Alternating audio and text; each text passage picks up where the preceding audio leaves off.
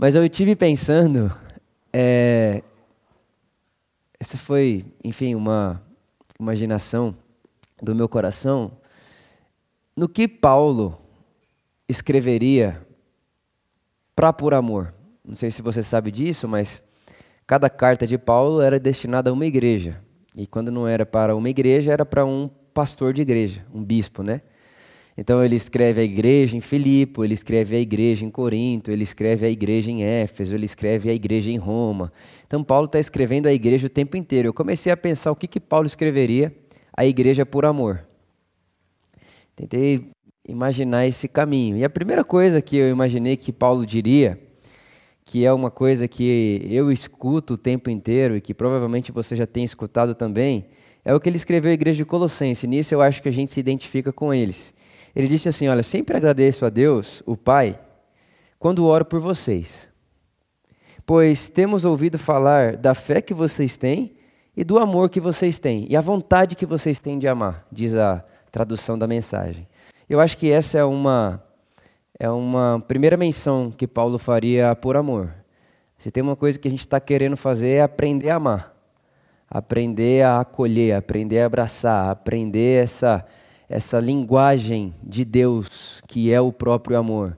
Né? Então, acho que essa seria a primeira coisa que ele diria: ó, por amor, eu oro por vocês, e quando eu oro, eu agradeço a Deus, porque vocês estão querendo amar. E é isso que eu escuto de vocês. Ontem mesmo tinha um, um rapaz de Porto Alegre que veio para cá, que é a namorada dele aqui de São Paulo, enfim, e ele estava passando um tempo aqui, e ele falando comigo depois da celebração, ele disse assim para mim, ele falou, cara, eu nunca pisei na Por Amor, mas a hora que eu pisei era como se eu tivesse pisado todo domingo da minha vida porque é um ambiente de amor e ninguém fez nada demais comigo. Não fizeram nada, não me abraçaram nada, mas eu me sentia num ambiente de amor. E eu falei, poxa, obrigado por falar e encorajar. É o que a gente escuta por aí. É o que eu escuto de pessoas que vêm aqui pela primeira vez. Uma outra vizinha minha, ela veio aqui também ontem pela manhã. Ela nunca tinha vindo. Veio ela, a filha, o namorado da filha. E ela falou a mesma coisa, mandou mensagem para mim, falou: "Meu, que ambiente de amor, você sente que tem um amor acontecendo ali e a gente não sabe expressar essa energia, né?" Foi o jeito dela dizer. Que é o Espírito Santo, é o espírito do evangelho, enfim. Então acho que a primeira coisa que Paulo diria era essa. E eu ficaria feliz se fosse só isso, mas acho que ele diria uma segunda coisa. E a segunda coisa que ele diria está lá em 1 Coríntios capítulo 3. Acredito que ele olharia para por amor e fala assim: Infelizmente, com muitos de vós eu não pude falar como adultos, mas como carnais. Eu acho que isso aí chegaria aqui também. Porque o carnal não é o cara que não nasceu de novo. Né? Porque Paulo lhe define a humanidade em três tipos de pessoas. A primeira é as pessoas que nasceram só da água, que é as pessoas que nasceram como seres humanos, estão vivas, nasceram da água. Né? Que Jesus disse: você tem que nascer da água e do espírito. Então, as que nasceram da água é o que Paulo chama de não espiritual. Aí Paulo põe uma outra categoria, que são as pessoas que nasceram do Espírito. Paulo chama essas pessoas de espirituais. E tem uma terceira categoria, que não é nem espiritual, nem não nascido do Espírito, é são os carnais. E quem são os carnais? São os que nasceram do Espírito, mas continuam vivendo como se não tivessem nascido. Eles nasceram, mas eles continuam vivendo como se não tivessem nascido. E tem bastante gente entre nós que está assim. Não aqui, claro. Na comunidade. E essa é uma coisa boa, a priori. A primeira instância, isso é muito bom. De imediato, isso é bom, porque quando Paulo passava pelas igrejas, aonde ele ia e pregava a graça de Deus, e pregava o amor de Deus, era isso que acontecia. A priori, muitas pessoas, quando ouviam essa mensagem da graça de Deus e esse amor tão acolhedor de Deus, iam viver coisas que se sentiram presas a vida inteira. É por isso que Paulo, em Romanos capítulo 6, quando ele está escrevendo a igreja em Roma, ele diz: Que diremos, pois, diante dessas coisas? Pecaremos para que a graça de Deus superabunde? Porque o que estava acontecendo historicamente? A galera falava assim: não, tem esse negócio. Porque quando a gente peca, a graça superabunda. Então, para a graça superabundar, a matemática é simples. Né? Então você imagina um povo que viveu preso, escravizado a vida inteira, não fazendo nada que queria, de repente, tumba, a graça de Deus aparece e alguém diz: Olha, onde abunda o pecado, superabunda a graça de Deus. A galera fala: Então vamos abundar o pecado. nunca abundamos, estamos aqui escravos, ficamos aqui a vida toda, nunca realizei um desejo, nunca, meu Deus do céu. Né? Então tem essa, essa primeira leva assim, que sai assim, vamos, vamos superabundar. Você fala, qual é o propósito da sua vida? Superabundar a graça de Deus. Aí você fala, nossa, que legal, ele é abundando o pecado. É uma galera que faz isso. E é, eu, eu, eu penso, eu que, até sociologicamente falando, isso é muito normal e super compreensível, compreensível teologicamente, socialmente, filosoficamente, inclusive. Mas tem uma outra coisa que eu acho que Paulo escreveria. Então, a primeira, estou muito feliz pelo amor que vocês têm, pela vontade que vocês têm de amar, muito feliz. A segunda coisa é, é uma pena que não dá para dar feijoada para vocês, tem que ficar dando leitinho muitas vezes. E a terceira coisa que ele diria, eu acho que ele diria para mim. Você pode ler na, na, nas cartas de Paulo, ele, vez ou outra ele vai se direciona a um líder da igreja. Fala, ó, e com você aí, ó, você precisa arrumar esse negócio. Eu acho que Paulo falaria para mim uma coisa parecida com essa. Vitor, você precisa parar de confundir o movimento por amor com a igreja de Jesus que se reúne na por amor. Porque toda vez que você confunde os dois e acha que é tudo uma coisa só, você vai ficar perdidinho.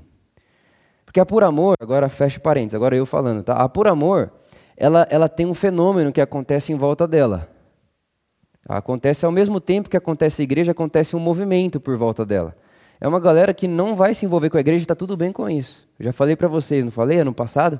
A igreja de Atos, a igreja de Jesus e a igreja dos apóstolos. E eu acho que por muito tempo eu confundi tudo isso no meu coração.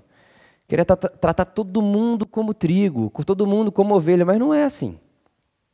No meio desse fenômeno todo, tem de todo tipo, de toda gente. Então eu penso que Paulo falaria assim para mim, Vitor, você precisa entender que existe um movimento acontecendo aí, e existe a igreja de Jesus que se reúne aí.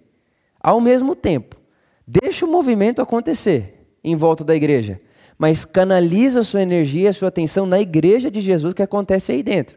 Como, Paulo? Eu acho que ele me responderia, que inclusive foi o meu devocional hoje de manhã, por isso que eu imaginei tudo isso que eu estou conversando com você. Ele me responderia algo parecido com o que ele falou para Timóteo, no capítulo 2, versículo 2. Ele disse assim: e as palavras que me ouviu dizer, na presença de muitas testemunhas, confias a homens fiéis, mulheres fiéis, que sejam também capazes de ensiná-las a outros. Penso que Paulo diria para mim, Vitor, deixe isso claro na sua imaginação. Existe um movimento e existe uma igreja. Deixe o movimento acontecer. Jesus, Jesus fazia isso. Tinha um movimento atrás dele, tinha lugar que ele não conseguia andar. Porque era tanta gente, tinha um movimento acontecendo em volta de Jesus, mas ele saía falando tudo lá? Não. O que, que ele fazia depois? Se retirava e ia ficar com a igreja, com os discípulos dele. E ali ele abria o coração e explicava, inclusive, aquilo que ele disse no meio do movimento. Então, Paulo falaria algo mais ou menos parecido com isso daí, penso eu. Tá? Estou é, é aqui afirmando tudo isso, mas é só uma hipótese. Mas vocês vão entender onde a gente vai chegar, ou já estamos chegando, né? Presta atenção na igreja, Vitor, de Jesus que se reúne aí dentro. Dentro desse lugar que vocês chamam e dão o nome de por amor, preste atenção na igreja de Jesus que se reúne aí. E nessa igreja de Jesus que se reúne aí, peguem homens, mulheres fiéis, é isso que ele diz, homem e, homens e mulheres fiéis, que vão ouvir o evangelho e que terão capacidade de transferir o evangelho para outras pessoas com capacidade de transferir de novo. Então, olha, olha o, o sistema que Paulo fala. Vitor, pega um homem fiel, pega um homem fiel, que vai transferir para um outro fiel, que vai transferir para o outro. Então, ele está dizendo assim: gaste seu tempo, Timóteo, com pessoas que, no mínimo, dessa pessoa, três vão ouvir. Olha, olha a inteligência, a engenharia de Paulo. Tipo, não gasta tempo com o que vai bater e ficar, entende? Não gasta tempo fluindo na vida de alguém que vai virar um lago. Gasta tempo fluindo e deixando sair de você na vida de pessoas que vai bater e sair, bater e sair, bater e sair. No mínimo três gerações, é o que Paulo está dizendo. Olha que loucura. Então eu, eu hoje de manhã, enquanto fazia meu devocional, eu peguei essa palavra como para mim, assim. Eu quase que mudei o nome do livro aqui na minha Bíblia, Segunda Victors. Porque eu peguei para mim. A gente já falou isso várias vezes, só que tem dia que parece que é a mesma coisa que você já falou várias vezes, já leu várias vezes, parece que tem dia que vem com nome, data, endereço e é para você. Né? É, é, é, tipo um dedo de Deus assim, ó, de novo, de novo, agora ouça, uma rema, né? O pessoal mais pentecostal já ouviu essa palavra, rema. É, é. é uma rema de Deus e tal. É quando a palavra revela, a palavra revelada e tal. Né? Então eu estou aqui hoje, eu tô, estou tô de verdade tratando você, vocês, como homens e mulheres fiéis a Deus, ao Evangelho. E eu tô, eu tô crendo que daqui isso não morre aqui, que eu estou crendo que daqui isso continua fluindo, eu estou crendo que daqui isso continua prosperando, eu estou crendo que enquanto nós conversamos, esse, esse rio não vira lagoa. E pensando nisso, crendo nisso, eu queria falar três coisas para vocês que eu gostaria muito que de uma forma majestosa, milagrosa, sobrenatural, sei lá o nome que a gente dá para isso. Eu queria que, muito que isso permeasse toda a igreja de Jesus que se reúne na Por Amor. Se agora eu pudesse ter um encontro só com as pessoas que Jesus diz, Vitor, isso aqui é minha igreja. Aqui na Por Amor, essa é igreja aqui, ó. É, é, são esses os discípulos de Jesus. É gente que está comprometida com Jesus, são essas pessoas. Se eu pudesse falar com elas agora, eu falaria essas três coisas que para mim são as, os três movimentos ou as três posições, posturas que toda pessoa que segue Jesus precisa ter na sua vida. É, é, é três, é, é três características de pessoas que seguem a Jesus em toda a história, em todo o texto bíblico. A primeira dela é um espaço dentro da nossa vida para vivermos vida na vida. Vida na vida. Sabe aquele negócio que Paulo diz lá em Coríntios capítulo 11? Me imite como eu imito a Jesus. Todos nós temos que ter alguém que ouça isso das nossas atitudes. Eu não estou dizendo que nós devemos sair por aí falando, me imite como eu imito Jesus. Não. Mas a, a nossa postura na vida diante de algumas pessoas precisa ser essa. Pode me imitar como eu imito a Jesus. E o dia que você me vê fazendo algo que Jesus não faria, por favor, me deixe saber. É, é aquela relação Sabe, aquela comunhão, aquela, aquela interação de pessoas que não estão juntas como um grupo de amigos. Porque qual que é a diferença do grupo de amigos e do grupo de discípulos? É o objetivo do encontro. O grupo de amigos é um grupo de amigos, se encontram para várias coisas. Vamos dar um exemplo bem comum aqui. Por exemplo, jogar videogame. Então, jogar videogame é bom? Sensacional. Um grupo de discípulos pode se reunir para jogar videogame? É claro. Mas qual que é a diferença da postura do coração de um grupo de amigos que se reúne para jogar videogame e de um grupo de discípulos que se reúnem para jogar videogame? É simples. O grupo de amigos se reúne para jogar videogame para jogar videogame. O grupo de discípulos se reúnem como discípulos para jogar videogame e jogarão videogame como acreditam que Jesus jogaria o videogame. E parece que não, mas muda tudo. Porque eu já não estou encontrando aqui com meus amigos só para jogar videogame. Eu estou encontrando com meus amigos e jogaremos videogame acreditando que a nossa ação, reação, o jeito que a gente vai falar quando ganhar, quando perder, o como a gente vai lidar com tudo isso aqui é um jeito que Jesus participaria e não só participaria, mas como está participando. E aí até o jogar videogame se torna algo formador de caráter em nós. Eu já tive amigo meu que joga videogame de um jeito tão angelical que você fala assim, esse cara é de Jesus mesmo. Porque tomou de 16 a 1 de mim, o Felipe, esse amigo. 11 a 1. Perdeu de 11 a 1 e continuou me amando, cara. Tipo, isso é muito cristão. O cara é muito de Deus, né? E nem ficou triste, ficou rindo, igual ele está agora. Tipo assim, eu falei, né? Desculpa a exposição. Não deixou, cara. Ninguém deixa 11. Não dá. Não, melhor não ter revanche. É, tá, tá aí, é, então, é, a diferença do encontro não é o que faz no encontro, mas a postura do encontro.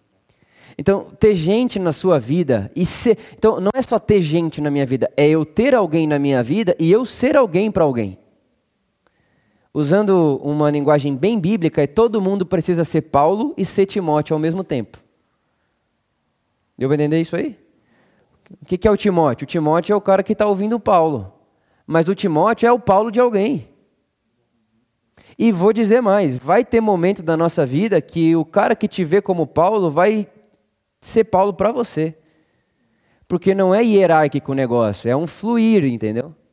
Então, aonde estão as nossas relações que a gente pode chamar de vida na vida? Vida na vida real. E isso pode acontecer num carral? Claro. Isso pode acontecer num grupo de voluntário? Claro. Isso pode acontecer dentro da música? Claro. Isso pode acontecer no shopping? Claro. Isso pode acontecer jogando videogame? Claro. Isso pode acontecer jogando bola? Claro. Pode acontecer enquanto corre? Pode? Claro. O que for, qualquer coisa, depende da motivação, postura do nosso coração. Então, a primeira coisa que eu acho que todo discípulo de Jesus necessariamente tem é uma relação de vida na vida com pessoas. Com pessoas. Não existe vida cristã sozinha. Tipo assim, eu tenho o meu jeito de seguir Jesus. Não existe, isso aí não existe, não é bíblico, isso aí está muito longe do evangelho, que é uma realidade comunitária. Então, o evangelho não é como eu vivo, o evangelho precisa ser dito como nós vivemos. Ele é, um, ele é plural, completamente plural. Então, primeira coisa, vida com vida. É um pouco daquilo que eu preguei um tempo atrás, amigos espirituais. O ferro afia ferro. É o Salomão dizendo: é melhor alguém que diz a verdade a você do que alguém que fica fazendo carinho no seu ego. Lembram disso? É gente que vai dizer a você, gente que vai ouvir de você, e gente que vai falar para você. Então tenha na sua vida Paulos, Paulos, vocês pegaram o plural, né? E tenha na sua vida Timóteos.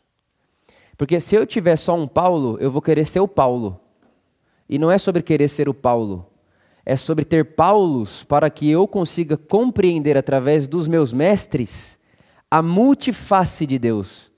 Porque senão eu vou achar que Deus tem a face de Paulo. E Deus não tem a face de Paulo, Deus tem a face de todos eles. Cada um de nós revelamos uma característica, uma parte, uma faceta de Deus que o outro não tem. E que pode ter se relacionar com. Todo mundo que se relaciona com você vai pegar de você essa peça, essa face. Eu lembro quando eu estava muito perto do Lê, o, que morava em Taubaté, né, agora ele está nos Estados Unidos, e ele falava assim para mim, ele falou, Vitor, você é a pessoa que anda comigo, que trouxe para a minha vida uma peça que eu não tinha até então no meu, no meu, no meu grupo, que é o João, o discípulo amado, porque eu deitava nele. E ele ficava, não, ele não sei porquê, mas ele achava o máximo que eu deitava nele. Ele falava, cara, normal, você nunca deitou num amigo seu? Tipo, ele, não, mano, como que você acha isso normal? Eu falei, não sei, eu acho isso normal. Não sei o que você acha normal, eu acho normal, você deita assim, normal. Então ele fala, fala, falava isso para mim. Ao mesmo tempo, ele trouxe para mim uma, uma parada de inteligência astuta que eu nunca imaginei que eu poderia ter na minha vida. Então, ele me deu, eu dei para ele. Só que na relação, ele era meu Paulo eu era o Timóteo dele. Mas ele não saiu da relação com menos do que ele tinha. Pelo contrário. Entende? Então, é Paulo e Timóteo, mas os papéis mudam o tempo inteiro. Eu acho que existe, claro, uma coerência nas coisas. Nesses dias atrás eu estava conversando com uma pessoa, esses dias atrás foi essa semana. Eu estava conversando com uma pessoa e eu estava falando uma coisa para ela, e ela começou a meio que discordar de mim, e eu falei para ela: tá bom, vamos, vamos só parar uma coisa. A gente vai terminar onde? Você quer terminar em Jesus ou na sua opinião? Ela em Jesus. Eu falei: então você precisa me ouvir. Você está muito longe de Jesus, mas muito. Você só está falando eu, eu, eu, eu, eu, eu. Sai daí. Agora, se você quiser terminar essa conversa de opinião para opinião, aí eu vou sair desse lugar de querer te levar lá em Jesus e vou simplesmente acolher você no que você está querendo fazer. Aí você sai daqui da sala e faz o que você quiser. Mas se a gente entrou aqui para chegar em Jesus, então agora você precisa me ouvir porque você está falando bobagem. Então existe uma ordem que as coisas funcionam. Claro, mas eu posso aparecer diante de qualquer pessoa achando que ela não tem o que me dar? Jamais.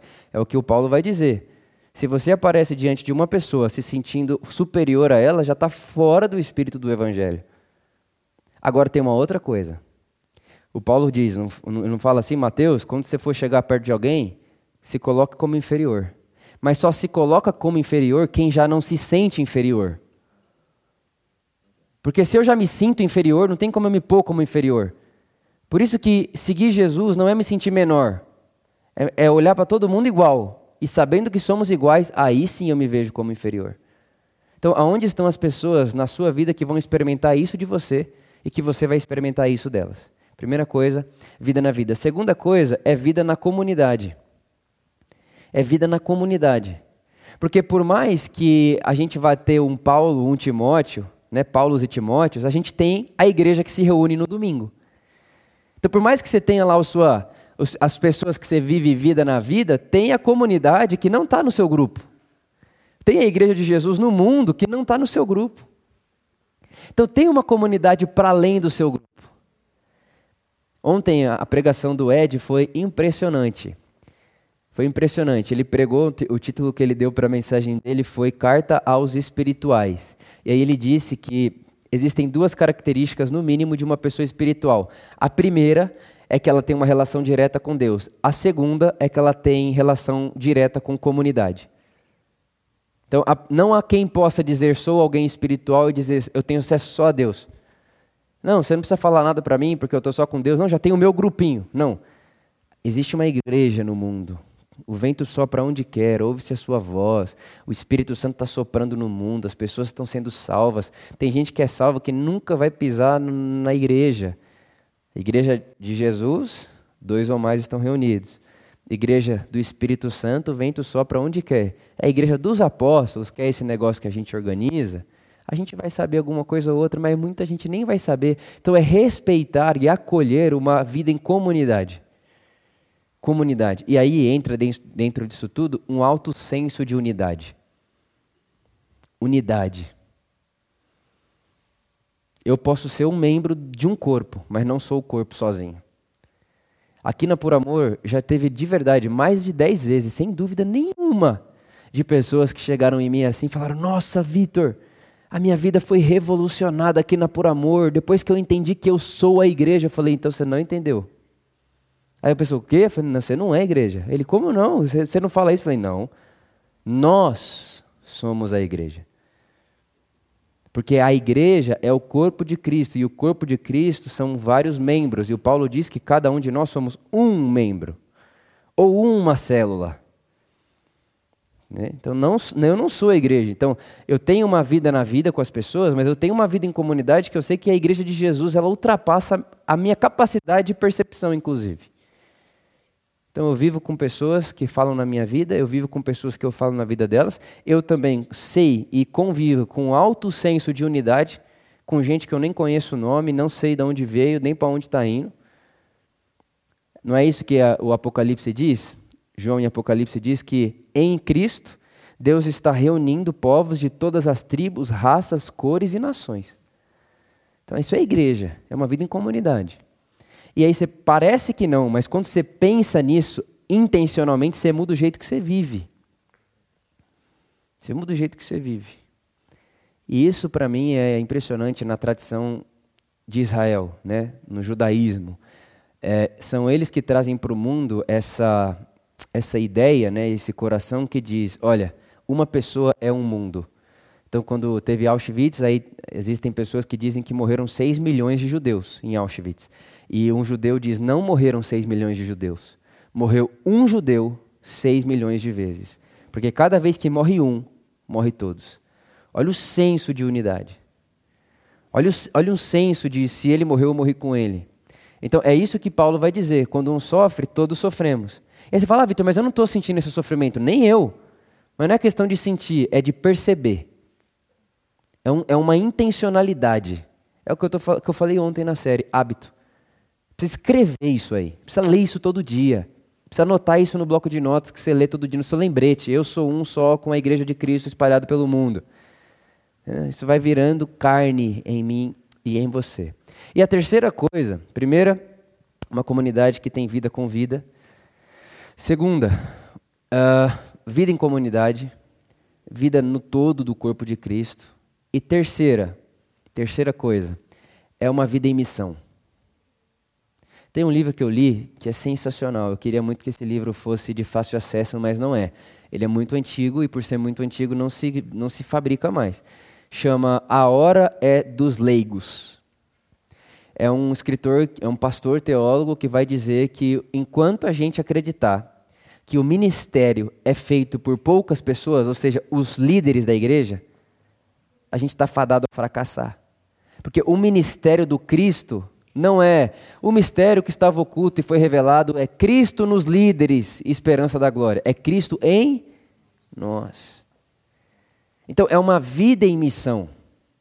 É uma, é uma igreja, é uma comunidade de pessoas que está no trabalho fazendo discípulos.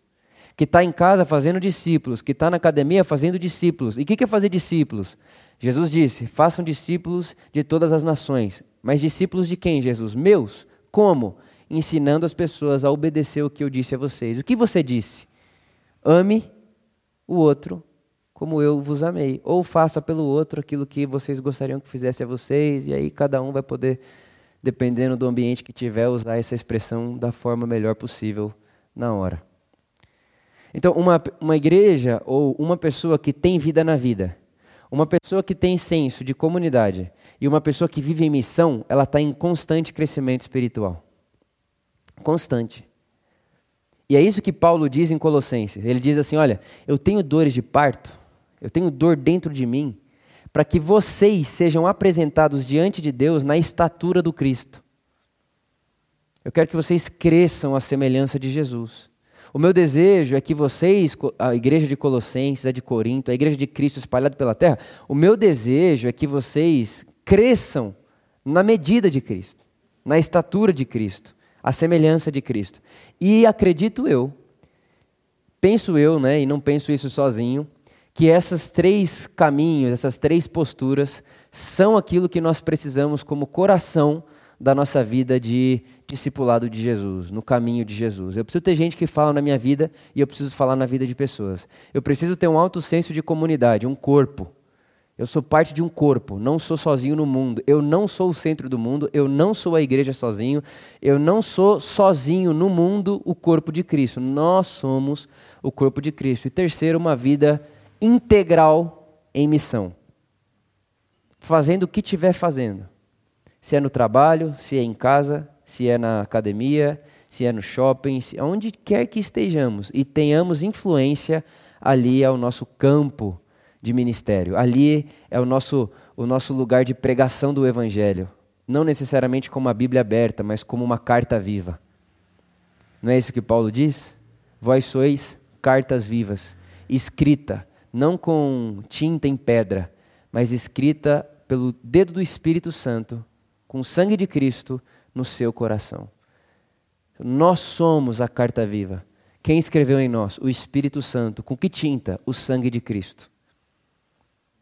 Então, se a gente vive, convive e, e abraça essa postura na vida de gente que abre espaço para que outro fale e tem espaço para falar, no segmento de Jesus, lembre disso. Não é falar qualquer coisa, é falar tendo Jesus como estatura, né? tendo Jesus como modelo. Gente que vive um senso altíssimo de comunidade. E gente que vive em missão, eu acredito que a gente cumpre o propósito do que a igreja foi chamada para fazer, que é expandir e levar o reino de Deus. Não é essa a mensagem de Jesus? Mude a mente de vocês, porque o reino de Deus chegou. Essa é a síntese, essa é a síntese. Mudar a mente, porque o reino chegou. Ok. Se eu tenho gente que fala na minha vida, eu vou mudar minha mente? Vou. Se eu falo na vida de gente, eu vou mudar minha mente? Vou precisar para ter o que falar. Se eu tenho um senso de comunidade gigantesco, intencional, eu vou mudar minha mente? Vou. Vou. Se eu me olho como parte do todo, eu estou mudando a minha mente? Estou, porque todo mundo que está aqui aprendeu a ser egoísta. Então é desaprender o egoísmo para abraçar o comunitário. Estamos mudando a mente? Sem dúvida. E terceiro, conviver com a vida, tendo como nosso campo de ministério 24 horas do nosso dia, seja lá onde nós estamos, muda a mente ou não muda? Muda. Então, se a gente carrega essa postura na vida, de ter gente que fala na nossa vida e gente que nós falamos, uma, intenção, uma intencionalidade em comunidade e uma vida em missão, eu tenho certeza absoluta que mudamos a nossa mente e implantamos o reino de Deus onde quer que nós estejamos. Eu penso que seria mais ou menos isso que eu falaria se eu tivesse agora diante da igreja de Jesus que se reúne aqui na Por Amor. E o meu desejo profundo é que essa esse esse coração, né, essa, esses três essas três posturas que é uma síntese que nós podemos fazer aqui de, de um segmento de Jesus, não fique só aqui, mas que você possa falar, levar, né, é, deixar esse rio continuar fluindo através de você para dentro do seu raio de influência, tanto aqui na comunidade e na vida mesmo. Isso aqui não é para a gente dar por amor, isso aqui é para qualquer pessoa que queira seguir a Jesus. Amém.